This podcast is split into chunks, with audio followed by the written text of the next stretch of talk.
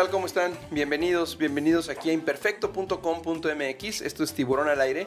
Me da muchísimo gusto que nos acompañen hoy lunes 13 de julio de 2020. Seguimos con este tema de la emergencia sanitaria, la pandemia, con poca o mucha información. Eso es, depende la óptica y, eh, digamos, la fuente en la que la quieres consultar. Y seguimos platicando después de todo este tiempo que hemos tenido varios invitados Llegamos a un invitado muy especial porque es un tema que a mí me interesa mucho compartir con toda la comunidad de Tiburón al Aire. Eh, estuvimos ahí platicando y por fin se dieron las cosas y estoy muy contento de que nuestro invitado haya aceptado estar aquí con nosotros. Eh, ustedes saben, hemos tenido varias entrevistas platicando siempre en el bienestar personal y hoy llegamos a una parte muy, pero muy importante. Es para mí un gusto darle la bienvenida Agustín Corres. Él es socio director de Acción, Conciencia y Nexo. Es, un, es coach ejecutivo y personal, certificaciones y procesos. Agustín, bienvenido a Tiburón al Aire. Me da muchísimo gusto que hayas aceptado la invitación. Y... ¿Qué, tal, Orlando? ¿Cómo estás? Hola, eh, hola a todo tu auditorio. Es un gran, gran placer estar contigo platicando aquí. Muchas gracias, Agustín. Como, como platicaba al inicio del programa, hemos tenido acercamientos con eh, psicólogos, terapeutas, eh, digamos, nutriólogos, todo con este tema que estamos viviendo, que es algo muy complejo, este tema de estar encerrados. Y luego en este proceso que ya viene de la llamada nueva normalidad, era para mí muy importante acercarme a expertos como tú para platicar diversos temas. Pero antes de arrancar en este tema, quiero preguntarte lo que siempre le pregunto a todos los invitados. ¿Quién es Agustín Corres? ¿Quién es Agustín Corres? Bueno, pues eh, Agustín Corres es, es una persona que disfruta mucho de estar afuera. Así es que estos tres meses han sido de gran, de gran aprendizaje para mi paciencia, para la aceptación, en fin, ha sido estos tres, casi cuatro meses han sido de mucho trabajo, ¿no? Porque eh, uno, uno de mis pasatiempos y que afortunadamente dejó de ser pasatiempo solamente y se convirtió ya en una pasión es la fotografía. Me gusta muchísimo fotografiar. Sobre todo en exteriores. Eh, me gusta mucho convivir con la gente, aprender de ellos y de pronto ya estoy fotografiando lo que hacen, a qué se dedican, dónde viven y por supuesto la naturaleza. Entonces estos cuatro meses pues no me han venido nada bien. Eh, esa es una parte importante de Agustín Corres. Eh, otra, Agustín Corres disfruta también mucho de su familia. tengo tres hermanos en San Antonio, Texas tengo un hermano aquí en la Ciudad de México. Eh, a mi madre, eh, mi padre que está por todos lados en este momento ya en otra dimensión, y mi familia, ¿no? Entonces, eh, Agustín Corres también disfruta muchísimo la vida en pareja. vivo con Mariela desde hace ya casi nueve años. Y este encierro, pues alguien en algún momento me dijo, eh, seguramente ya lo escucharon, ¿no?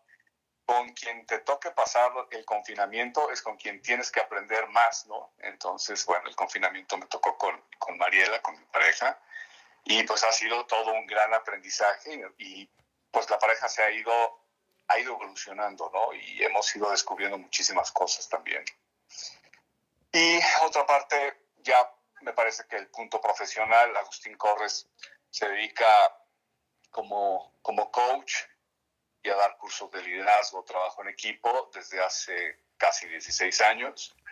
Doy clases en el TEC, comportamiento organizacional es la materia, y pues es un gran deleite compartir con los alumnos. Espero que ellos digan lo mismo, pero es un gran deleite estar con ellos eh, aprendiendo, renovando y sobre todo siendo confrontado. ¿no? Los alumnos siempre confrontan, son inconformes, y hacen las preguntas que nadie te haría. Entonces, eh, dar clases también es, es un gran disfrute. Perfecto. Agustín, ¿cómo llega el tema del coaching a tu vida? Fíjate que hace ya casi 16 años, eh, tengo un, un primo tío, nos llevamos como primos, pero realmente es mi tío. Él es sacerdote, César Corres. Y un día me dijo, oye, ¿sabes qué? Me están recomendando esto del coaching para, para lo que yo hago como sacerdote. No tengo ni idea de qué es. Eh, te estoy hablando del 2004. Ok. No tengo ni idea qué es, pero suena muy interesante. Vamos. Y ya. Eh, fuimos a, a, un evento en donde se estaba presentando este proceso de coaching, la International Coaching Community. Estaba encabezado por Mauricio Oltra, un, un gran maestro para mí. He tenido gran suerte siempre con mis maestros, ¿no? Y y entonces el coaching me deslumbró por las perspectivas filosóficas que en ese momento se planteaban, que para mí fue un gran descubrimiento. Por ejemplo, la conversación interna. ¿Qué es eso del diálogo interno? Y darte cuenta que siempre estamos conversando con nosotros mismos. Mientras yo estoy diciendo esto, eh, tú por dentro estás eh, conversando contigo mismo, estás acordándote de algunos pendientes, es decir, la escucha es uno de los ejercicios más poderosos que puede hacer el ser humano. El, cerebro más o menos tiene la velocidad o la capacidad de procesar cuatro veces eh, en pensamiento, mientras que la escucha es más lenta. Entonces, tú puedes tener imágenes mentales mientras yo voy hablando, y te puedes distraer, te puedes distraer visualmente, te puedes distraer auditivamente. Eh, si tienes frío, te puedes distraer. Entonces, concentrarte en la escucha es, es un gran trabajo y esa es parte fundamental del entrenamiento del coaching. La escucha, eh, entendiendo la escucha desde el juicio, desde más bien, desde darte cuenta que todo juicio que haces sobre lo que escuchas tiene que ver contigo, no tiene que ver con el otro. Entonces es un ejercicio muy interesante practicar la escucha como tal. Creo que esos son los elementos que, que me llamaron la atención del coaching y cómo a partir de preguntas, la base está en la mayéutica, ¿no? que rescatamos de los diálogos de Platón. Eh, cómo a partir de las preguntas podemos darnos cuenta de muchas cosas y cobrar un estado de conciencia distinto. Entonces es a través de una conversación que está fincada en la confianza, que es que, el proceso de coaching entonces empieza a, a detonar estos aprendizajes, estas grandes reflexiones. Así es que son elementos tan etéreos, la escucha, la confianza, la confrontación amable, el pedir permiso al otro para confrontarlo y que el otro confíe en ti buscando un mejor lugar, buscando una mejor ejecución. Creo que esos son los elementos que me, que me deslumbran del coaching. En un inicio fue realmente eh, el interés filosófico, pero poco a poco me fui involucrando en esto y, y bueno, pues ya tengo 16, casi 16, años este, dando coaching. Perfecto. Ahora, hemos platicado y antes de iniciar la, la, entrevista, te decía yo que por ahí he escuchado, em, hay como muchos detractores acerca del coaching, como que no le dan la seriedad al tema o creen que son esas formas de que te pueden, pues no lo quiero decir tan feo, pero sacar tu dinero o algo así. Tú con lo que me acabas de decir... o sea, llevamos unos minutos de entrevista y ya me estás tirando la cabeza. No, no, no, no, no. Así. no me dejaste terminar. con lo que me acabas de decir tú, le estoy dando toda la importancia y me quedó bastante claro la manera en que te puede ayudar. Yo estoy interesado en, he, busqué, de repente veo varios temas que dicen coaching en varios temas y me llaman la atención, o sea, es decir, considero que son importantes. Y ahorita en estos tiempos que estuvimos encerrados, nos llevaron a la reflexión de muchas cosas, internas, externas, de cómo relacionarnos, de cómo soy yo como persona. Y a veces necesitamos que alguien nos vaya guiando. Y eso para eso están ustedes, los expertos. Y esa es la importancia, creo yo, como, como gente como tú, y por eso hoy que estamos platicando hoy contigo, para acercar este tipo de servicios o ese tipo de, ¿cómo llamarle? Pues lo que es el coaching a la gente que quiere mejorar como persona, quiere conocerse a sí mismo, quiere, pues no sé, este tiempo que vivimos encerrados nos llevó al, tema de, de replantearnos muchas cosas. Ahora, yo te pregunto, em, esos detractores, no sé si tú lo has escuchado, ¿en qué se basan? O, cuáles, o cuáles son las debilidades del coaching como para que alguien diga eso no sirve. Te agradezco muchísimo la pregunta. Desafortunadamente yo también lo he escuchado y, duele, ¿no? Duele porque, porque en algún sentido tienen razón. Eh, voy a tratar de explicarme mejor con esto. Y por favor, no, no se vayan justamente cuando digo tienen razón, porque entonces, este, no, denme chance de explicar. Mira, el, ser humano es muy complejo, más que complejo, más, más que difícil es complejo, ¿no? Y creo que uno de los elementos que empezó a, a debilitar la concepción de coaching es pensarlo como una llave mágica para todos los procesos. Y me parece que está dentro de nuestra responsabilidad como coaches. Y en este caso solamente voy a hablar por, por mí.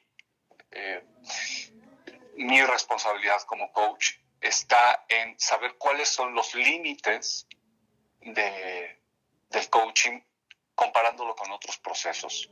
Si me das unos minutitos, voy a poner un ejemplo, espero que sea ágil. Adelante. Lo, suficientemente didáctico como para... Esa es la manera en cómo, cómo yo mismo me ayudé a entender el coaching y sus fronteras. Entonces, imagínate que tú eres un corredor y quieres ir a las Olimpiadas. Entonces, eh, pues vas con un coach. No, no conozco ningún deportista que de pronto eh, quiera hacerlo por él mismo. ¿no? el coach te ayuda a, a cuidarte las espaldas, a darte cuenta qué sucede por la espalda, porque nadie puede curarse la espalda por él mismo. Ya está. Voy a correr, vas a correr los 100 metros, te vas a las Olimpiadas. Buenísimo. Y entonces el coach, tu entrenador, te empieza a dejar ciertos ejercicios porque vas con un objetivo claro. Y te deja eh, ejercicios para tener fuerza en las piernas, te deja abdominales, etcétera, etcétera. Pero llega un momento en que durante el entrenamiento te lastimas. El coach debe de tener las habilidades y las competencias suficientes para atender esa lesión. ¿Qué quiere decir esa lesión en términos y en planteamientos de un objetivo que de pronto te dé miedo, que de pronto creas que no puedes? Y todos hemos vivido eso. De pronto la realidad nos abruma y pensamos que no vamos a poder resolver.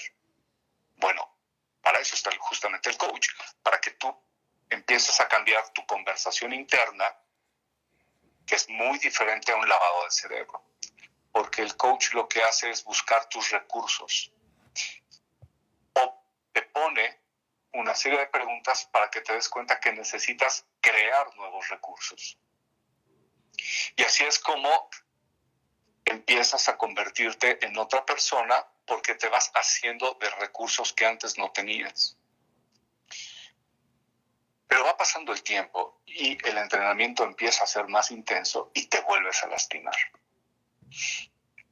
La experiencia del coach y la ética subrayo y pongo en negritas, y la ética del coach debe de reconocer si está dentro de sus competencias o no este evento en donde eh, la persona que, vive el proceso de coaching se llama coachee. En el momento en el que este coach de pronto vuelve con un miedo o vuelve con una creencia lo suficientemente fuerte como para que no quiera seguir aún a su propio objetivo.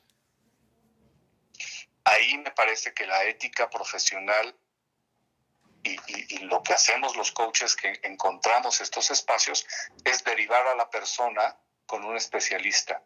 Entonces, si estoy siguiendo un poco la metáfora del ejercicio, eh, pues yo te recomendaría un ortopedista, que es aquel que ve exactamente esa articulación en donde a ti te duele muchísimo. El coach no tiene esa profundidad de conocimiento. No estoy invalidando, por supuesto, las grandes combinaciones profesionales que se hacen, en donde muchos psicólogos se certificaron como coaches y muchos coaches aprendieron psicología. ¿No? Así es que ahí es donde empiezan a encontrarse los matices. Yo apelaría, por supuesto, a la ética profesional de cada uno de, los coaches y cada uno de los psicólogos, justamente, para entender dónde están, en las, dónde están esas fronteras. El coaching no resuelve todo.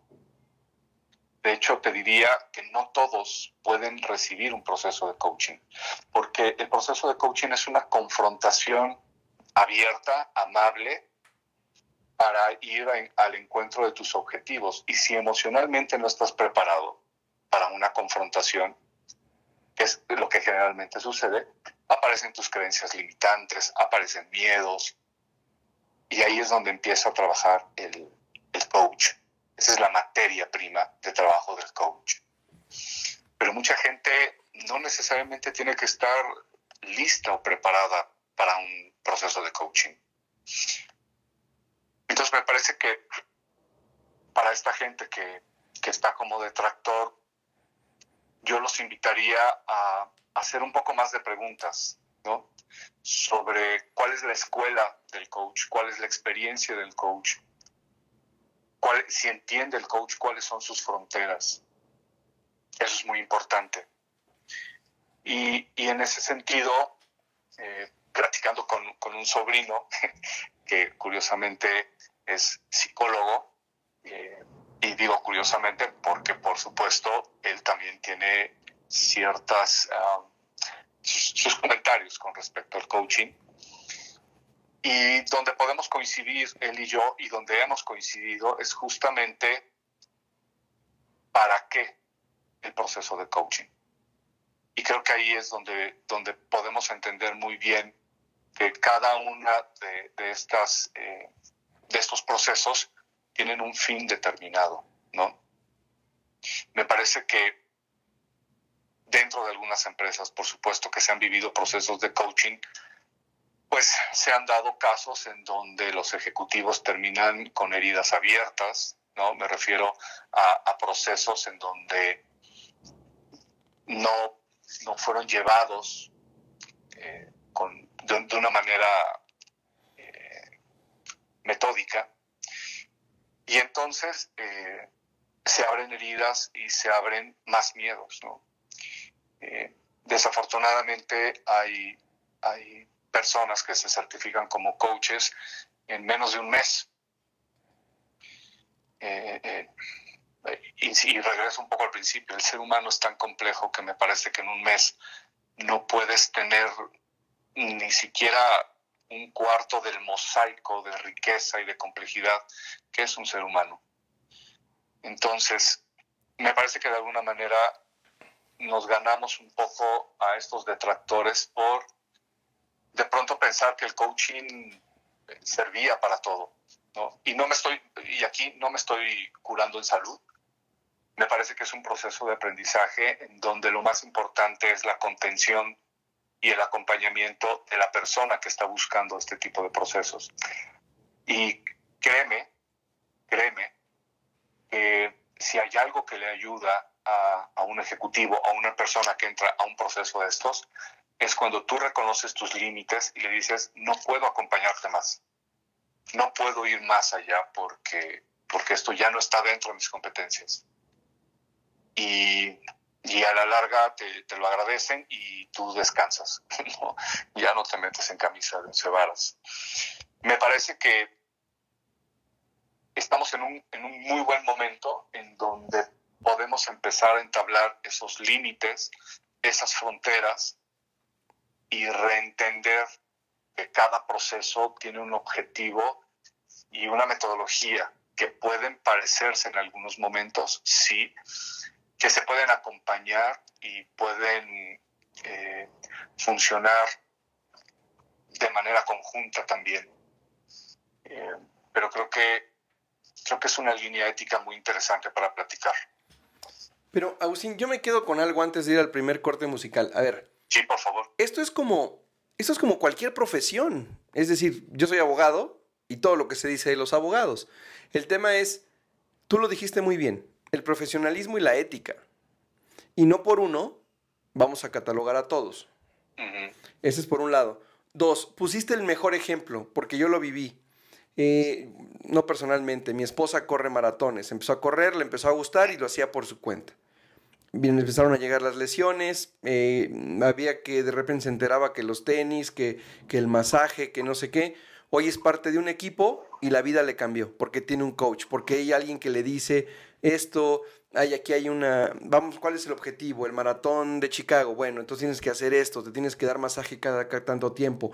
Cambia el tema y hablamos de alguien bueno, como un coach eh, comprometido, con ética, con profesionalismo, y así debe de ser en todas las profesiones. Te puede tocar uno muy malo y no significa que los demás son así, ¿no? Sí, mira, me parece que ese ejemplo, bueno, fortalece muchísimo lo que estaba diciendo y explicando hace un momento. Y es interesante cómo también eh, funcionamos como una caja de resonancia, ¿no? Eh, de pronto donde pones tu atención está tu realidad. Y hubo un momento cuando yo también empecé a escuchar este zumbido de abejas, de eh, detractores del coaching, fallas en los procesos, eh, procesos empantanados en varias empresas en donde no se dieron los resultados que se estaban esperando. Eh, pues claro, no, no puedes cortar cabezas a todos, ¿no? pero sí me parece muy importante tener la capacidad de, reconocimiento, de reconocimiento que estás aprendiendo o de reconocimiento que te equivocaste. Eh, voy a poner un ejemplo muy, muy claro. A mí me ha sucedido, eh, tú entras a un proceso de coaching en donde te dicen, oye, estas son las competencias. Eh, explico un poco competencias, son las habilidades, los saberes, eh, las actitudes que este ejecutivo queremos que mejore. Y te dejan ahí un paquetito, cierras un contrato moral con tu coachee, confidencialidad, respeto y preguntas duras y a la cabeza. Es decir, me contratan para ser incómodo durante un periodo, ¿no? Eh, a veces me quedo con el timbre pegado y soy incómodo en diferentes lugares, pero a lo que voy es que haces esta dinámica de ser incómodo y de pronto ya llevas, no sé, tres, cuatro sesiones y te habla el jefe de esta persona y te dice, oye, no veo cambios. Wow. Y ahí es donde entramos a otra parte muy interesante de lo que es el aprendizaje del ser humano. Hoy, cuando nos conectamos a cualquier cosa, de internet, de la televisión, de etcétera, pasan dos segundos y ya nos estamos impacientando, ¿no? Eh, de pronto cambia el semáforo de luz roja a luz verde y ya estás tocando el claxon. Estamos acostumbrados a que muchas cosas se den de manera inmediata. Y el ser humano todavía no es inmediato necesitamos un proceso, ya hablaremos un poquito más adelante, por ejemplo, los temas de resiliencia. Tú no te tomas una pastilla de resiliencia y ya estás, ¿no? Eh, el proceso de aprendizaje necesita tiempo. Entonces, muchas veces los procesos de coaching también se van detonando. Es más, te podría decir que en un proceso de ocho sesiones, el ejecutivo o la persona que está viviendo el proceso de coaching pasa un mes o pasa mes y medio y todavía les siguen cayendo 20, ¿no? Entonces muchas veces este tipo de aprendizajes lo único que necesitan es tiempo y paciencia. Y a veces los que aprendemos somos los menos pacientes con nosotros mismos, ¿no? Y eh, tu esposa no nació corriendo, seguramente tiene una gran habilidad y hoy, vamos, no es ni comparación de nada de cuando empezó hace unos años, pero tuvo que ser súper paciente, tuvo que ser súper paciente con sus propias lesiones, con sus propios miedos. Entonces, ese es un gran ejemplo. Agustín, vamos al primer corte musical, y es una tradición aquí en Tiburón al Aire, que el invitado escoja la música que vamos a escuchar el día de hoy. Entonces, los micrófonos de Imperfecto, de Tiburón al Aire son todos tuyos. Adelante. Gracias, Orlando. Siempre quise hacer esto en radio. La primera canción es I Love to Change the World de Ten Years After. Es una gran, gran canción. Disfrútenla. Perfecto. Si nos están escuchando, son parte de un gran momento. No se vayan, regresamos.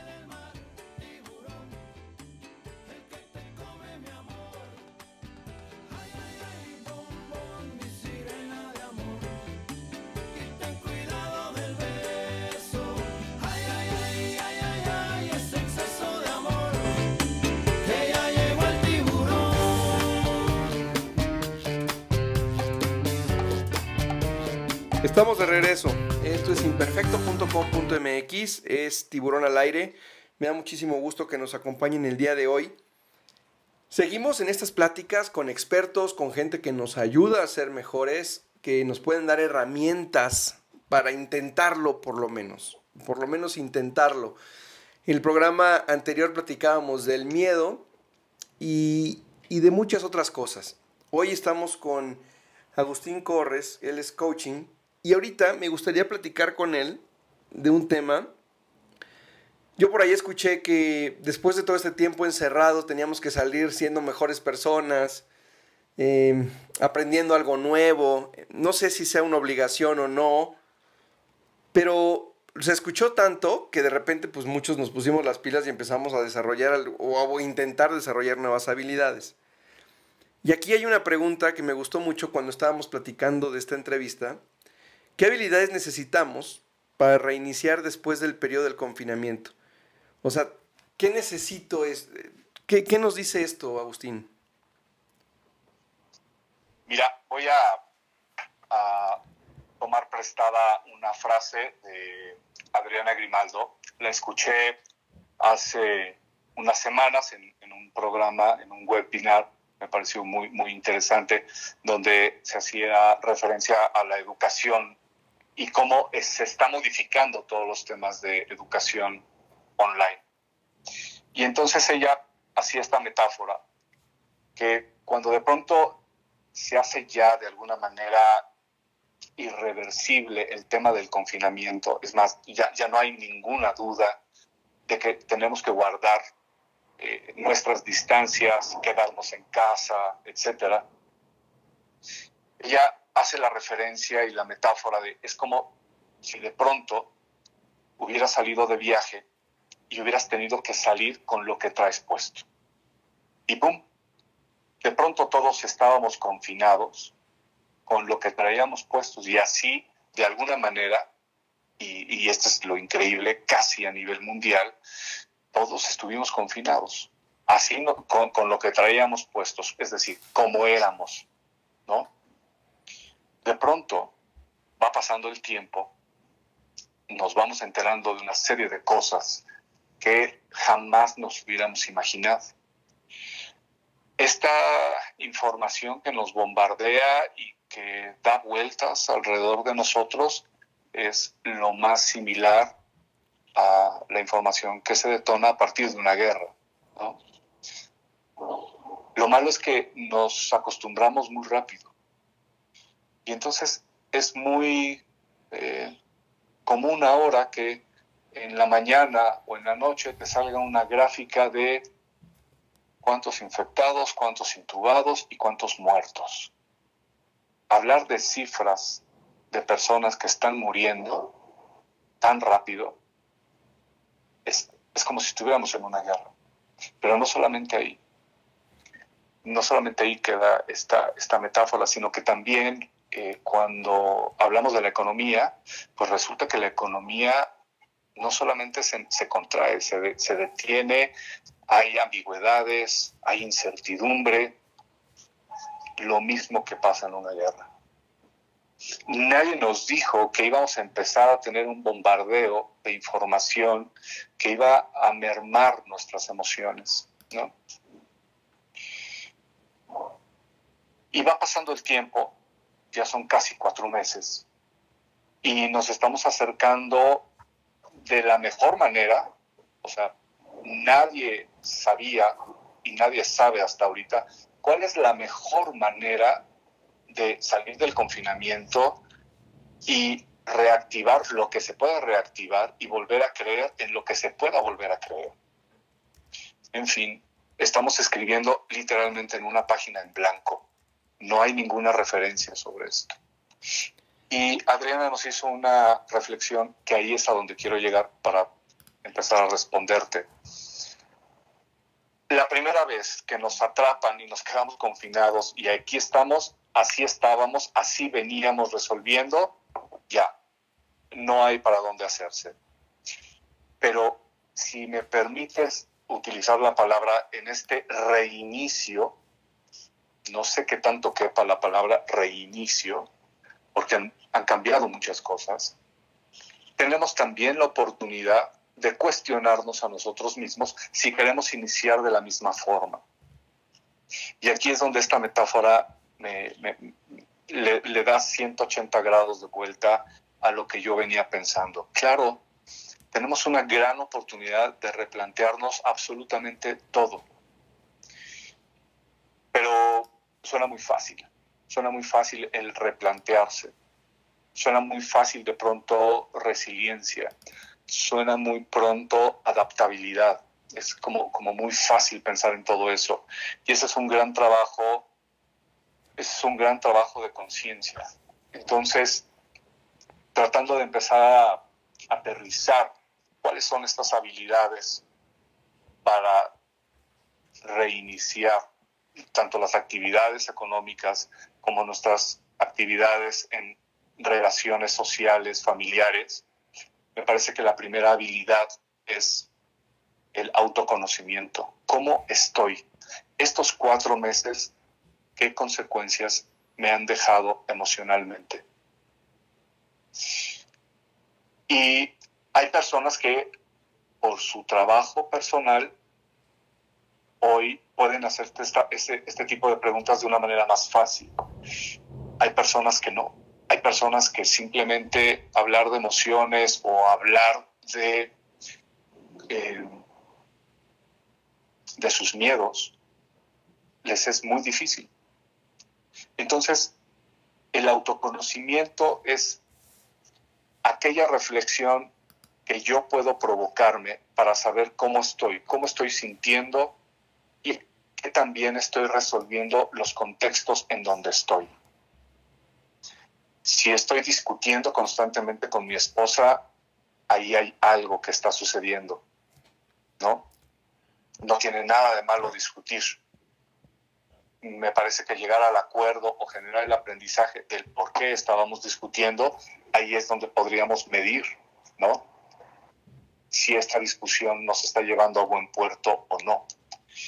Eh, muchas personas con este confinamiento perdieron el trabajo. Otras tantas disminuyeron su poder adquisitivo. Eh, algunos tuvieron simplemente que dejar todo y cambiar de profesión o de trabajo. En fin, todos, de una u otra manera, estamos hoy situados o más atrás o más adelante de donde hubiéramos querido. Hay gente que le está, eh, le, está dando, le está yendo extraordinariamente bien.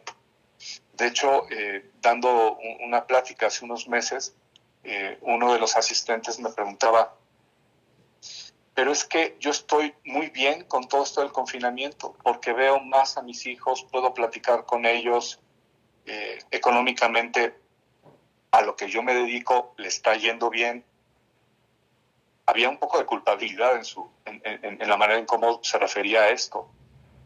Y hay que reconocer que durante estos meses hubo negocios y hubo eh, personas que les ha ido extraordinariamente bien, afortunadamente. Entonces, empezamos en lugar, en posición, es como si fuera una carrera. Algunos vamos a empezar más atrás, otros van a empezar más adelante, pero todos vamos hacia el 2021, 2022, 2023. No hay quien no se salve. Todos tenemos que ir hacia allá. Así es que en la medida en la que yo tenga la capacidad de autoconocerme, de saber cuáles son estas habilidades de las que puedo echar mano, pues el moverme hacia adelante va a ser eh, más fácil. Voy a poner un ejemplo. Eh, Howard Gardner en algún momento eh, nos comparte dentro de sus investigaciones que el ser, al ser humano lo podemos, podemos tener un acercamiento hacia el ser humano a partir de sus ocho inteligencias. Es decir, todos tenemos en alguna medida la inteligencia lingüística, la musical, la lógica matemática, eh, la espacial, la natural, es más, bien la naturista, ¿no? que es aquella que nos ayuda a entender la, la naturaleza. Em, entonces, entendiéndome cómo puedo funcionar a partir de estas inteligencias, voy a encontrar soluciones más fácil, ¿no? Juntemos esto que estoy diciendo de las ocho inteligencias con el contexto que hoy me parece casi todos sabemos. Hoy sabemos que la tecnología va, va en punta, ¿no? Todo lo que esté ligado a la tecnología como negocio, de una u otra manera, eh, de una manera más fácil o difícil, pero va a experimentar crecimientos. Porque hoy la tecnología se ha marcado la pauta desde dar clases, desde comunicarnos, esto que estamos haciendo tú y yo, por ejemplo, seguramente hace dos años lo hubiéramos hecho en, en una sala de producción de radio, ¿no? Eh, y hoy ya, pues, o sea, todas este, este, estas plataformas de comunicación existían hace cinco o siete años, pero no las estábamos usando hasta que no nos vimos al límite. No había de otra más que usarlas. Estas inteligencias nos ayudan justamente a resolver los diferentes contextos en donde, en donde estamos. No quiere decir con esto que pasado mañana voy a ponerme a estudiar ingeniería cibernética o me voy a hacer este, un youtuber solamente porque eso está, está, está en, en auge, ¿no? Pero sí dentro de mis habilidades puedo acercarme a estas tendencias de crecimiento. Entonces, el autoconocimiento es, es una parte muy, muy importante que nos va a ayudar a resolver el contexto futuro. Y ahí hablamos, por ejemplo, de las emociones. ¿Cuál es mi estado anímico? Y aquí tendríamos que ser súper honestos. Podemos medir nuestro estado anímico, por ejemplo, por la calidad de sueño que estamos teniendo. Y aquí valdría la pena hacer una diferencia. Una cosa es dormir y otra, y otra cosa totalmente distinta es descansar. Entonces, muchas veces podemos dormitar o dormir y no descansar. Generalmente cuando estamos bajo un gran estrés, dormimos pero no descansamos, apretamos la mandíbula, eh, desgastamos los dientes, en fin. la calidad en cómo... Perdón. ahorita tocaste un tema importantísimo, las emociones. Y yo noto a la gente como enojada, ¿no? La gente está molesta. Y a lo mejor sí tenemos, o muchos tienen razón en estarlo. Y el estado de ánimo, lo dijiste ahorita, el tema del insomnio, de la ansiedad, situaciones que no nos permiten estar plenos, además de que si tengo un problema económico, si perdí el trabajo, el tema de las escuelas, que tengo a los hijos todo el día en la casa, ese tipo de situaciones nos están llevando, hace también lo dijiste, al límite. ¿Cómo empezar esto con... Y luego me hablan de una nueva normalidad. tú, me, encantó lo que dijiste, todos vamos para el 2021, 22, unos antes, unos después, pero todos vamos para allá. ¿Cómo mejorar mi posición rumbo a esos años? Mira, gracias eh, Orlando, eh, por, acabas de poner un acento importante en, en esta parte del autoconocimiento y, lo acabas de poner cuando lo confinas en, un contexto tan claro como puede ser la casa. Entonces imaginemos este contexto rápidamente. Yo estaba acostumbrado a salir a las, que te gusta? A las siete y media de la mañana a trabajar. Ella, mi pareja, estaba acostumbrada o a quedarse en casa trabajando o a irse a su trabajo, como sea. Y los niños se iban a la escuela. Es decir, durante todo el día y durante cinco días y durante eh, 20 días al mes, prácticamente nos vemos a la hora de la cena, ¿no? Y de pronto, a la semana siguiente, te tengo desayuno, comida y cena. Por favor, desaparece un momento. Ya no sé qué hacer contigo. Ya me aprendí de memoria tus caras. Es más, ya no me acordaba que masticabas de un lado solamente y te odio por eso, ¿no? Entonces empezamos a descubrir que esa persona con la que hoy vivimos ya no la conocemos. Y de pronto, ¿esos son mis hijos? No, no, no. Esos monstruos no pueden ser mis hijos, ¿no? Y empezamos a reconocer todo eso que no estaba en nuestro cotidiano. Y ahora lo tenemos ahí una semana, tres semanas, un mes, dos meses y así se va pasando el tiempo. Afortunadamente no todo es tan, tan, tan fúnebre, ¿no? Eh, tengo, tengo la fortuna de compartir mi tiempo con unos grandes vecinos y, y para ellos todo este tema del confinamiento les ha venido de maravilla, de verdad. Ellos reconstruyeron el, el, el tema de trabajo, el tema de convivencia familiar. Eh, para ellos, por ejemplo, y estoy seguro que para muchas personas, el tema del confinamiento les ha venido de manera extraordinaria. ¿no? Eh, me, me, regreso entonces al tema de las emociones. Cuando estoy en esta conversación interna conmigo mismo y veo mis emociones, eh, me parece que esta palabra nos puede ayudar mucho a tener un gran indicador. Confianza. Confianza en el otro y confianza en lo que me está pasando. ¿Cómo definimos la confianza? Yo voy a tratar de poner dos eh, acercamientos. El primero es la capacidad que yo tengo de ponerme vulnerable ante el otro por ejemplo, si tú y yo no hubiéramos tenido dos o tres conversaciones antes de esta plática, cuando me preguntaste quién es Agustín Corres, te hubiera dicho, pues no sé, este, soy coach y, y, bye, la que sigue, ¿no? Pero tú y yo hicimos este, este, este buen trabajo de confianza y entonces tengo la capacidad de, de ponerme vulnerable ante ti y decirte cuáles son las cosas que me importan. Es decir, estoy de alguna manera emocionalmente ahí, ¿no? Cuando te hablo de la fotografía, de mi familia, etcétera, ¿no? Y por otro lado, la confianza es esa expectativa que tengo de que suceda algo positivo. Si esto que llamamos confianza está neutralizado, está bloqueado, está empañado entre mi pareja y yo, o entre va a parecer una locura, pero entre yo y mi yo interno, empiezo a dudar con respecto al éxito. Empiezo a dudar de mis competencias y mis habilidades para resolver el contexto. Dejo de tener confianza. Y no olvidemos que somos grandes sobrevivientes del mundo de la naturaleza. Tenemos dos emociones que se disparan a la menor provocación el miedo y la ira. Esas dos emociones están ahí, las hemos ido medio matizando y hoy tenemos unos disfraces muy interesantes para, ya, ya nos sacamos el hacha y le cortamos la cabeza a alguien, ¿no? Antes sí lo hacíamos, ahora ya no. ahora solamente nos quedamos callados y ponemos ojos de pistola, ¿no?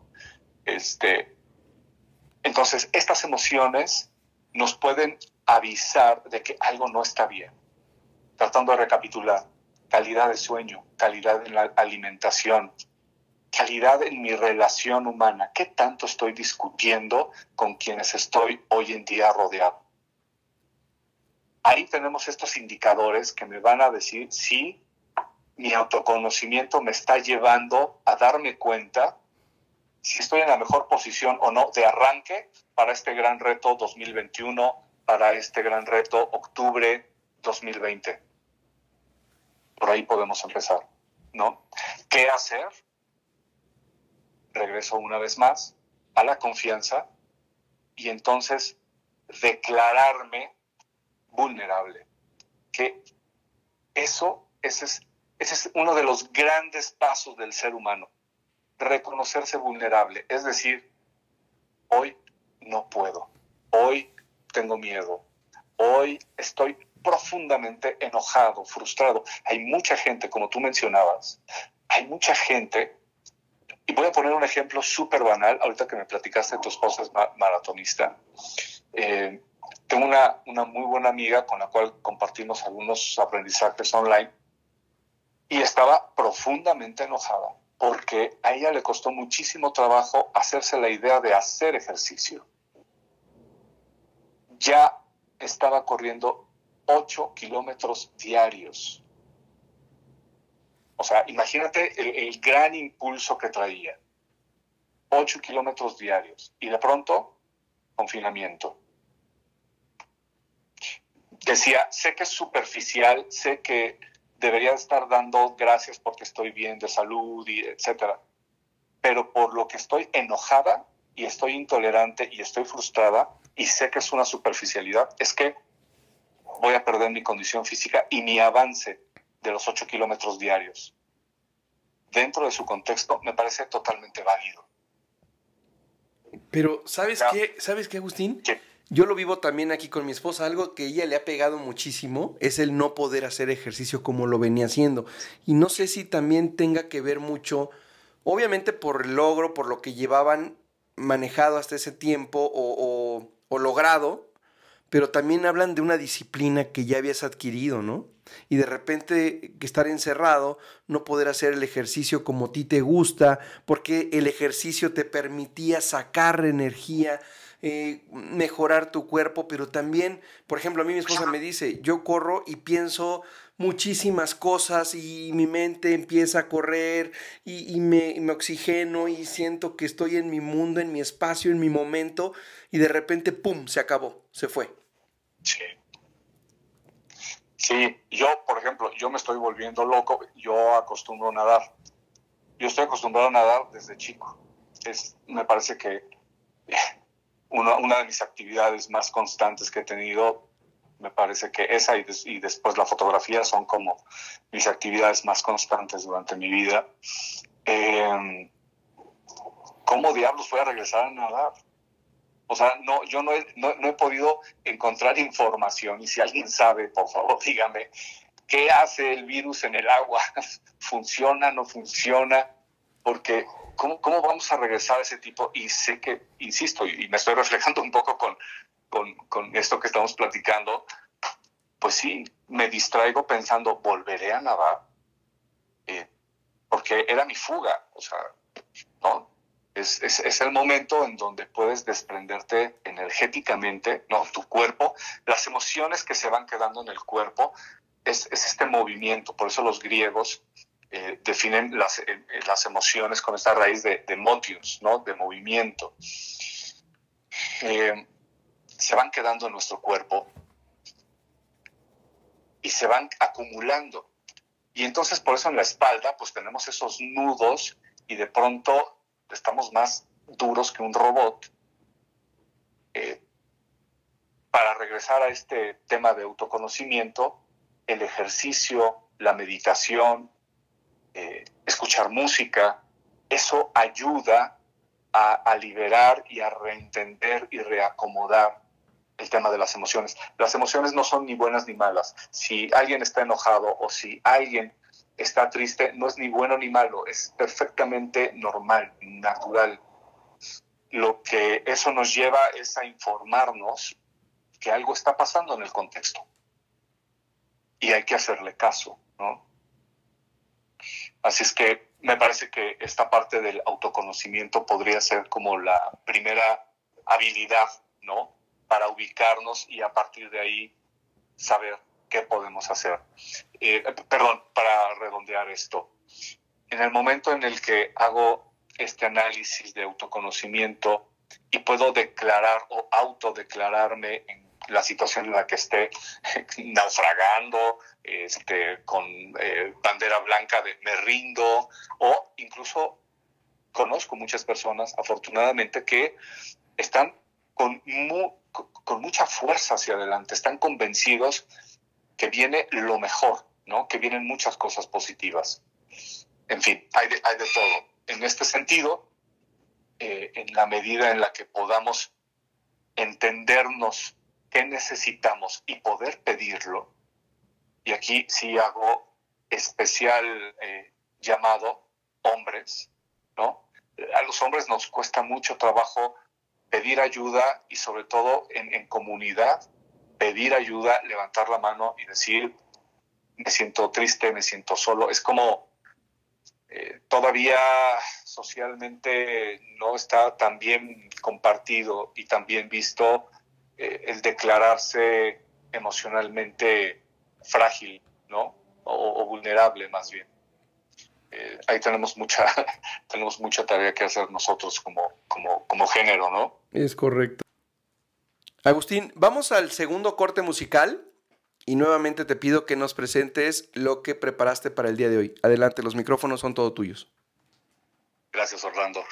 Y esta canción es una verdadera experiencia. Es Miles Davis, Brown Midnight. Perfecto. Pues muchas gracias por esa selección. La vamos a disfrutar todos.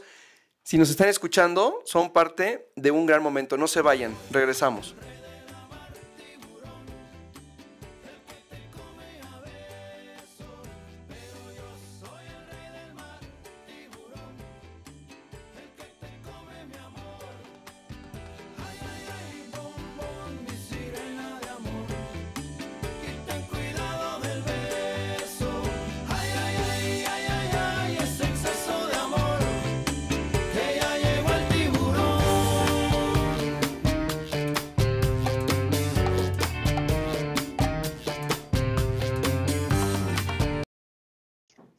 Estamos de regreso. Esto es imperfecto.com.mx, tiburón al aire. Estamos con Agustín Corres, él es coaching. Estamos en una plática muy interesante, gracias por acompañarnos. Ya para terminar el programa y darle los micrófonos a nuestro doctor de confianza, el doctor Jaime del Río, con su cápsula médica, me gustaría preguntarle ya para culminar la entrevista, agradeciéndote el que hayas aceptado por la confianza, tiburón al aire y dejando la puerta porque la verdad es que se abrieron muchas puertas más con una plática, de verdad te lo digo, qué interesante, todos tus conceptos, me gustaron muchos, muchos, muchos de los que dijiste, me los quedo y estoy seguro que van a, van a ser parte de este proceso que estoy experimentando yo de dedicarme y aprender otras, otras, otras, este, otras, otras profesiones, no profesiones, otras habilidades, desarrollándolas, buscando, buscando alternativas y buscando opciones, ¿no? Cuando eres padre, eh, eh, tienes... Y cuando no también, me imagino, pero en mi caso, pues bueno, esa es, esa es la, motivación y, este tiempo me, sirvió para eso y me quedo con muchas, muchas cosas que nos como compartiste el día de hoy y te lo agradezco en lo personal y también a nombre de toda la comunidad de Tiburón al Aire.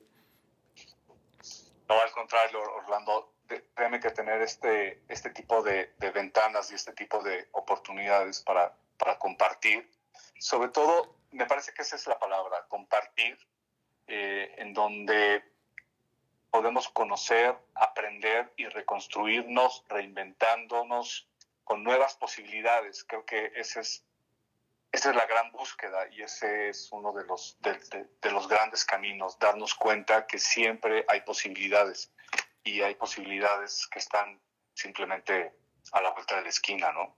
Así es. Agustín, me gustaría terminar con la entrevista con dos temas.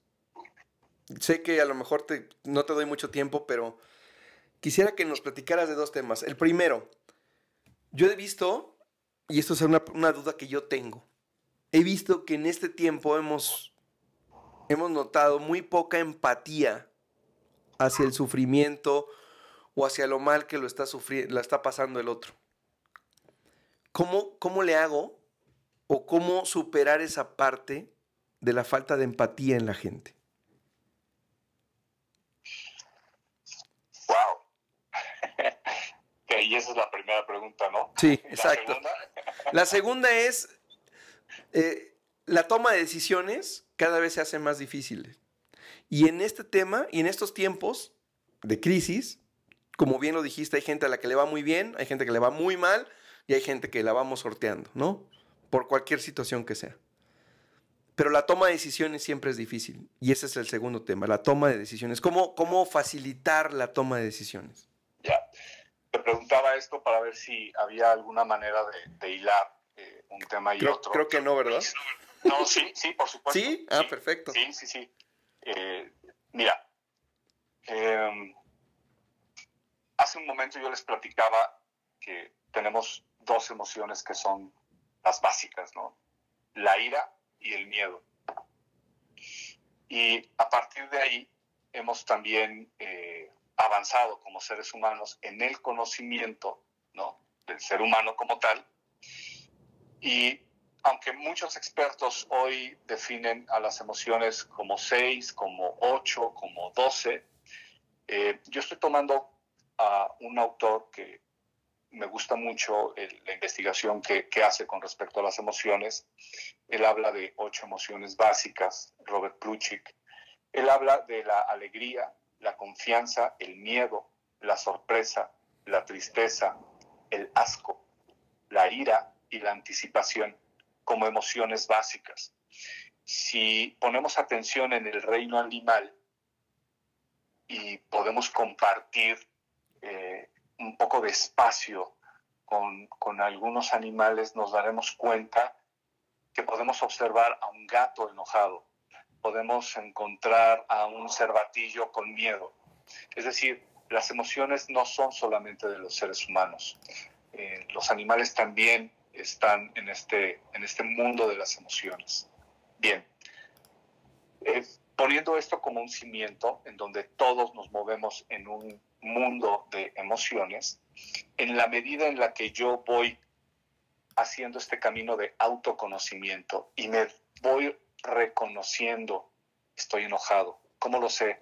Porque aprieto las manos, porque aprieto la mandíbula, porque, y me tengo que aventar el comentario, por supuesto, pero es fundamental.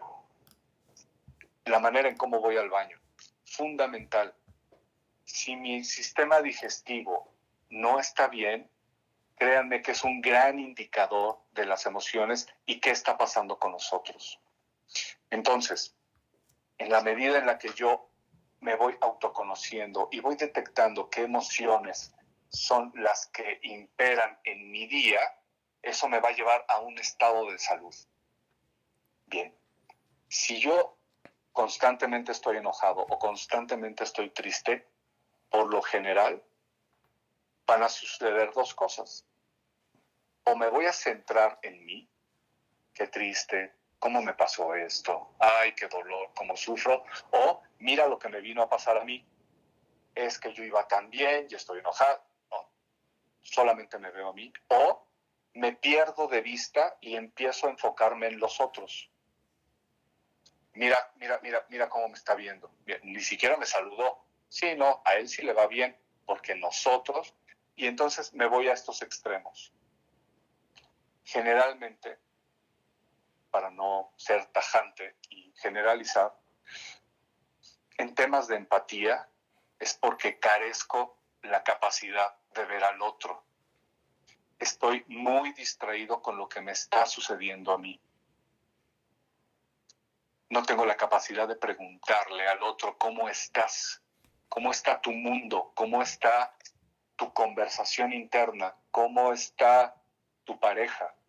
No, estoy ensimismado en mi universo de problemas, de eh, desdichas, y perdemos un poco eh, la perspectiva que seguramente lo que me está pasando a mí es una niñería con lo que le está pasando al de enfrente, pero no lo sabemos. Entonces, me parece que la empatía tiene que ver con una toma de decisión de conciencia. ¿A qué voy? Pensemos que el primer estado de conciencia pudiera, pudiéramos llamarle yo. Lo que me pasa a mí, a mi alrededor, tengo hambre, tengo sed, tengo sueño. Cuando voy creciendo y me voy dando cuenta que existen otros, pues entonces me doy cuenta que mi opinión le afecta al otro. Y luego también me puedo dar cuenta que no solamente es soy yo, que también es él y que también son los otros, los que están allá en la casa a tres cuadras, pero que también les afectan cosas similares a las mías. Cuando tengo la capacidad de dejarme de ver como el centro de todo y puedo empezar a hacer preguntas como ¿y a ti qué te parece?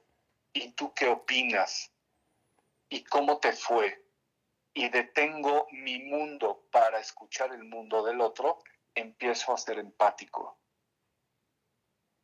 Pero esa es una toma de decisión.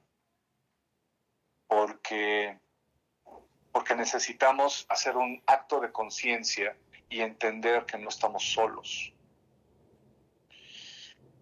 Empatía no es agarrarse de las manos y sembrar margaritas en el camellón de enfrente y todo es lindo, ¿no? Empatía es tener la capacidad de escuchar la vivencia del otro con la misma importancia y con la misma dignidad como si yo estuviera hablando es darle, la, es darle el lugar al otro, cederle el espacio al otro. Dejo de ser yo el centro y ahora platícame tú. Quiero entender, quiero saber qué te pasa a ti. En la Ciudad de México, en las grandes ciudades del mundo, con el ritmo que, hemos creado de trabajo, pues no nos damos tiempo. Si, si ya con trabajos comemos, este, está ¿no? Que, le demos un poco de tiempo al otro. Pero justamente me parece que este tipo de confinamiento también nos podría llevar a la reflexión de hace cuánto que no platicaba contigo. O sea, hace cuánto que no nos sentábamos a vernos. Punto. Escuchemos esa canción que escuchamos juntos por primera vez. Y no estoy hablando solamente de la pareja, ¿eh? estoy hablando de tu amigo, ese amigo con el que compartes el grupo de rock, con el que compartes boliche, no, no sé, este, lo que sea, darte ese espacio. Me parece que el tema de, de dar ese lugar al otro es una decisión y es una decisión de madurez en donde hay que entender que el otro también es importante.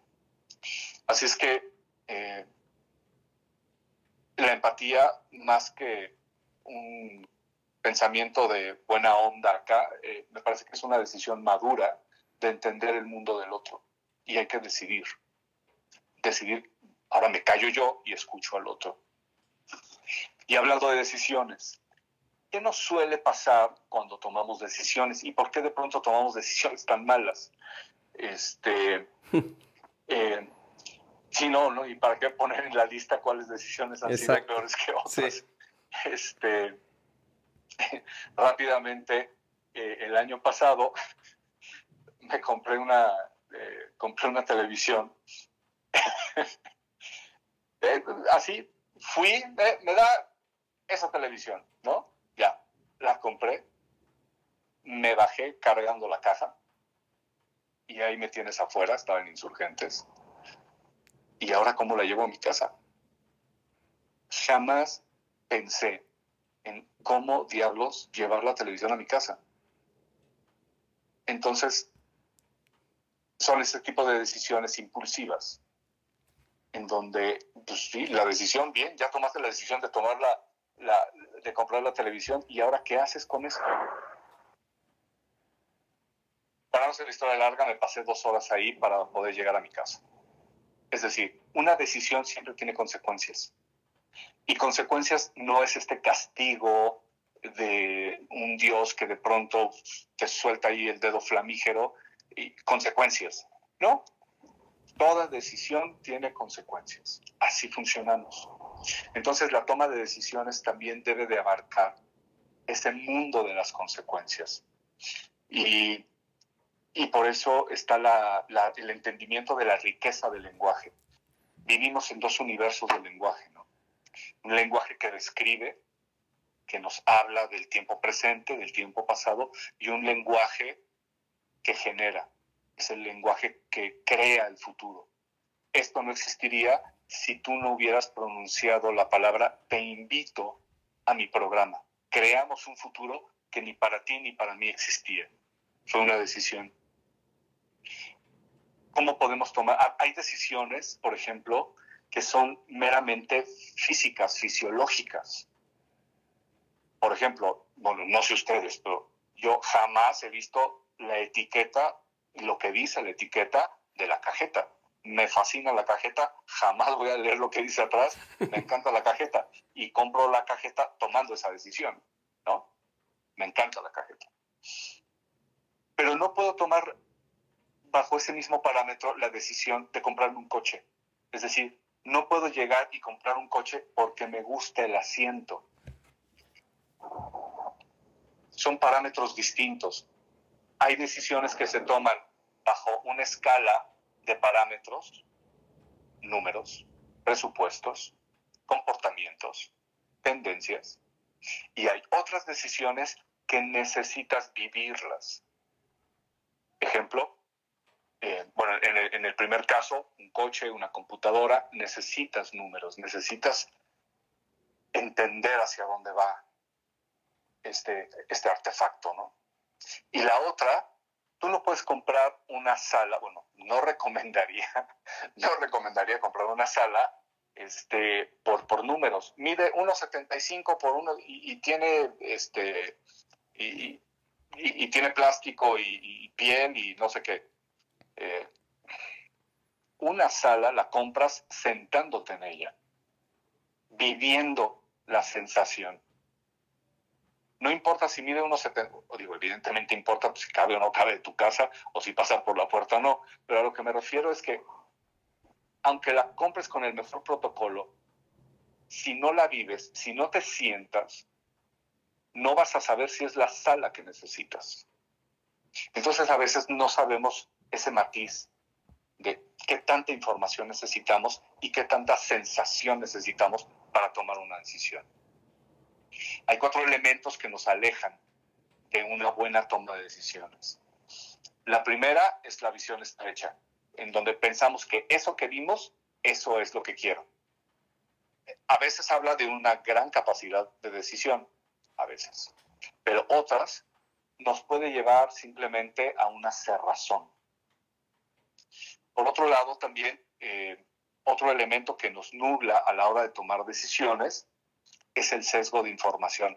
Y me voy aquí como eh, con, el ejemplo de la sala, ¿no? Ah, es que ya vi el color, la medida y todo. Entonces voy a buscar toda la información necesaria para avalar que esa sí es la sala que necesito. Aunque sea la sala más horrorosa.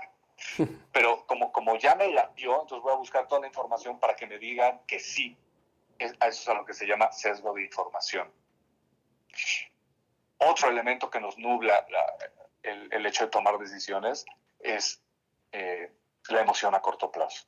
De pronto lo ves y dices, ya, es este, ya, no hay más, no, ya, lo tomo, vamos. Esa emoción inmediata, generalmente cuando van pasando los meses, volteas a ver y dices, pero ¿a quién se le ocurrió comprar esto? Ya ni lo uso. Y podemos hacer un scouting en nuestra casa y darnos cuenta de cuántas cosas hemos comprado que, que ya no usamos y las compramos súper emocionados porque nos fuimos a esa primera emoción. Entonces hay, que darle como un, un giro a esto.